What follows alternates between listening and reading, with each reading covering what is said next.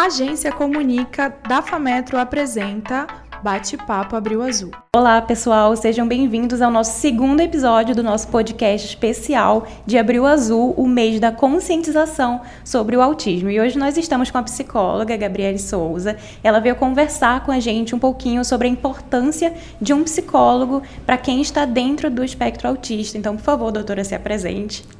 Então, me chamo Gabriele Souza, né? Sou psicóloga clínica há mais ou menos 3, 4 anos. Venho atuando dentro desse público há um tempinho. Tá? Fui psicóloga dentro do Instituto do Autismo, que foi uma, um local de grande aprendizagem para mim. Foi quando eu tive acesso direto a autistas e exclusivo com esse público. Lá a gente aprendeu na prática um pouco mais sobre essa intervenção ativa. Né? A gente sabe que dentro do contexto clínico é um pouco mais seletivo, então aparecem diversas demandas e no Instituto do Autismo a gente trabalhava apenas com crianças atípicas. Certo. Então, vamos agora para as perguntas mais direcionadas. Quais foram as suas principais dificuldades ao você começar a trabalhar ali no começo da sua trajetória com os autistas? Tem alguma, é, alguma dificuldade que você queira compartilhar? Eu acho que a minha maior dificuldade foi porque eu atuo dentro da psicanálise e estudo a psicanálise. Então, assim, hoje em dia as pessoas falam muito da atuação do psicólogo dentro de uma abordagem comportamental. E não sei se por uma questão de falta de informação ou então de falta de, de aprimoramento né, dentro dessa vertente, que eles esquecem um pouquinho de como a psicanálise pode contribuir dentro do desenvolvimento humano, né? Através da a psicanálise ela vem atuando dentro de uma questão de como esse sujeito vai entender aquilo que ele sente, né? Até mesmo para se comportar. Quando ele entende aquilo que ele sente, ele entende o seu comportamento e aí a gente pode adaptar esses, eh, esses comportamentos é, disruptivos. Sim. E como foi que você adaptou a sua abordagem terapêutica para trabalhar com, com pacientes autistas?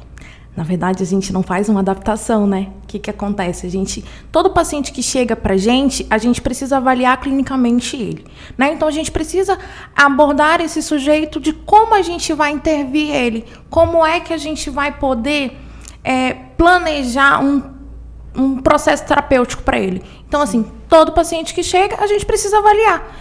Os, os, pacientes autistas, a gente precisa ver o desenvolvimento dele e ver as lacunas nesse desenvolvimento para poder começar uma intervenção. Certo. Então, quando se trata de pacientes autistas, a gente sabe que você, eles precisam confiar em quem está trabalhando com eles. Então, como é que você faz essa abordagem? Como você cria essa relação de confiança com eles? É complicado ou não? Na verdade, depende de cada paciente, né? E os seus níveis de suporte. Primeira coisa que a gente precisa construir dentro da clínica é aquilo que a gente chama de rapó. Né? Eu preciso construir uma comunicação com esse paciente, uma linha de comunicação com esse paciente, respeitando a sua singularidade. Certo. A gente sabe que dentro do, do âmbito acadêmico, puxando agora um pouco mais para a universidade, é, muitos autistas têm escolhido o, a área da comunicação. Você acha que existe é, algum tipo de alguma dica, algo assim que você possa dar para esses alunos que estão dentro da universidade, que têm um pouco mais de dificuldade, ou nem sempre, né? Muitos autistas a gente sabe que eles são mais comunicativos, mas como é que você, o que você diria para eles que querem seguir essa área, que a gente sabe que sofrem muito preconceito dentro da universidade? Vamos começar. Vamos começar com a intervenção psicológica, né? Vamos trabalhar essas habilidades de comunicação social, né? Porque a gente sabe que a maior, a maior não, o que fica mais visível dentro do transtorno do espectro autista é essa, essa dificuldade na socialização. Né? Então, terapia. Né? Vamos avaliar esse contexto, ver como é que esse paciente vem atuar, como é que esse universitário vem se desenvolvendo, né, para ter sucesso na vida acadêmica e na vida profissional também. Sim. Então, como é que você avalia é, o sucesso da, da linha literapêutica? Se está dando certo, se não está dando certo, se tem que ter algum outro tipo de abordagem diferente? Como é que você faz essa, essa diferenciação, assim? Tá, vamos lá. O autismo, ele tem o seu tempo singular, né? Cada um deles é único e o seu tempo também é variável. O que, que eu costumo sempre avaliar com os autistas? Os pequenos avanços né? Através dos pequenos avanços a gente vai construindo essa intervenção. Porque às vezes as pessoas falam: "Ah, tem pacientes que não vão falar nunca", né? Sim, pode ser que sim, mas pode ser pacientes que não falem, né? Não se comunicam verbalmente, mas existe desenvolve outras habilidades de comunicação, né? Que é importante também. Esses são os pequenos avanços que a gente precisa observar. E dentro da terapia, eles aprendem a desenvolver outros meios de se comunicar ou isso eles fazem por conta própria? Depende muito do paciente? Não, não. A gente ensina para o paciente como se comunicar de forma assertiva, coesa, junto com os pares e as relações que ele tem.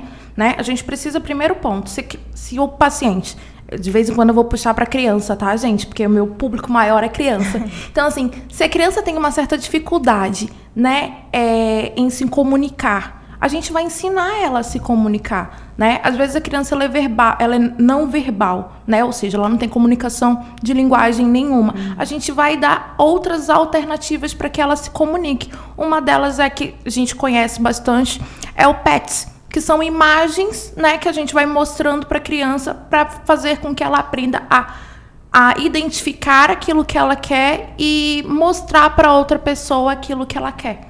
Sim. E já que você falou um pouco de criança, surgiu aqui a curiosidade, pode ser para o nosso público também. Quando a gente fala de diagnóstico, quanto mais cedo a pessoa for diagnosticada, é melhor ou não tem diferença? É fundamental. Quanto mais cedo o diagnóstico é fundamental, tá? Hoje a gente fala muito de intervenção precoce. Por que, que a gente fala dessa intervenção precoce? Porque quanto mais cedo essa criança for estimulada a desenvolver essas habilidades, maior o sucesso e autonomia dela futuramente. Sim.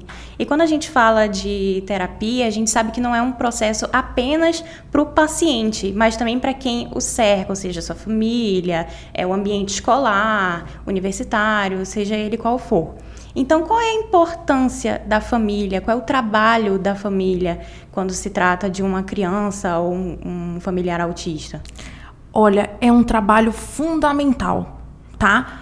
A primeira colocação que eu faço sempre para quem atende esse público é: gente, não esqueçam da família. A família também sofre, tá? Então, compreender essa família, acolher essa família, gerar informação para essa família, porque muitas das vezes elas não têm esse conhecimento, até mesmo da lei que os ampara.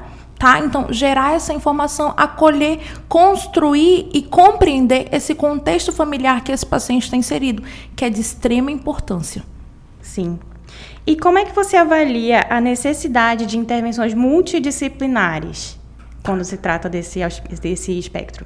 Depende da demanda e do nível de suporte que esse paciente precisa, tá? Dependendo do nível de suporte, a gente precisa agregar novos profissionais, tá? Que às vezes é o fono, às vezes é o terapeuta ocupacional, os professores, o acompanhante terapêutico, o mediador.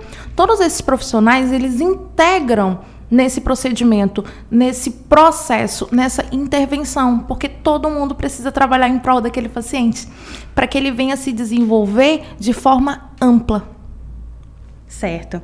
E quando a gente fala de, do ambiente escolar, a gente sabe que nem toda escola está preparada para receber um aluno autista, nem toda escola trabalha na inclusão para quem está dentro do espectro autista. Então, o que, que você diria? Qual a importância da escola estar preparada para receber esse tipo de aluno? E se não estiver, de, de se preparar, de mudar o seu, o seu meio acadêmico ali, sua abordagem, enfim, para receber esse tipo de alunos? A escola ela é um ambiente fundamental para o desenvolvimento cognitivo de qualquer pessoa, tá? E é direito dela estar ali.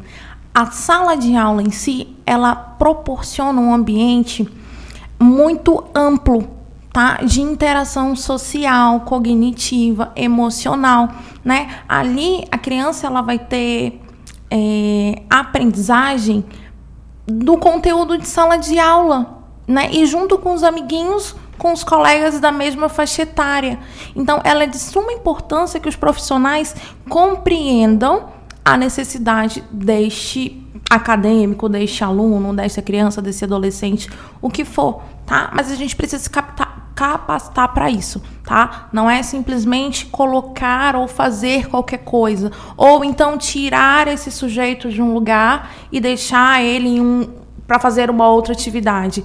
A inclusão não é isso tá? A inclusão é quando você pega uma criança atípica e uma típica e colocam elas para conviver dentro do mesmo contexto. Às vezes a gente vai precisar de umas adaptações, tá? Às vezes não, tá bom? Isso depende da demanda do paciente e do nível de suporte que ele vai precisar. E isso se aplica também à universidade, não só dentro da escola com crianças, né? Sim. Porque tem é, pacientes de autismo que recebem o diagnóstico tardio, então às vezes quando eles já estão no começo ou no final da faculdade e eles é, precisam também se adaptar, eles precisam desse apoio. No nosso primeiro episódio a gente recebeu o professor Helder Mourão, que é professor aqui da FAMetro e ele é pai de um autista. E ele falou que como professor ele conseguiu é, adequar as aulas dele e eu fui aluna dele, eu sou aluna dele, e eu percebo realmente que ele adequa as aulas dele para todos, né? É, qual é a importância do professor ele adequar as suas aulas dentro da universidade mesmo para um aluno autista? É fundamental, tá? O autista ele tem um jeito singular de compreender o mundo. E isso abrange também os conteúdos acadêmicos. Então, quanto mais a gente puder adaptar as atividades, é o ideal para a compreensão dele, tá? Existem pacientes que têm realmente um diagnóstico tardio e a gente precisa avaliar quais são as habilidades que a gente precisa intervir. Às vezes o paciente ele tem sofre há anos, né? O acadêmico sofre há anos quando ele recebe o diagnóstico, poxa, era por isso. A mãe e o pai entendem, né? Poxa, era por isso que ele tinha tanta dificuldade na escola. Poxa, por que, que ninguém percebeu isso antes? É uma coisa que eu falo para todo mundo. Gente, hoje em dia a gente fala mais sobre isso. A gente tem estudos avançados sobre isso. Então é por isso que a gente tem muito mais é, informações por aí. Tá? Então, adaptar essas atividades é fundamental. Tá? Ele tem um jeito singular mesmo de compreender o mundo e a gente precisa se adaptar tá? Vamos entender que não é uma diferença, tá? É só um jeito diferente de compreender o que é das vezes pra gente típico, né? É normal. Para eles não. Sim. Então, pessoal, muito obrigada a você que nos acompanhou até aqui. Obrigada por acompanhar mais um episódio dessa nossa série. Obrigada também à doutora Gabriele por aceitar o nosso convite, falar um pouco com a gente sobre esse assunto que é de suma importância para o ambiente acadêmico e para todos os ambientes. Muito obrigada mais uma vez. Eu sou a Maria Nova e vamos ficar por aqui.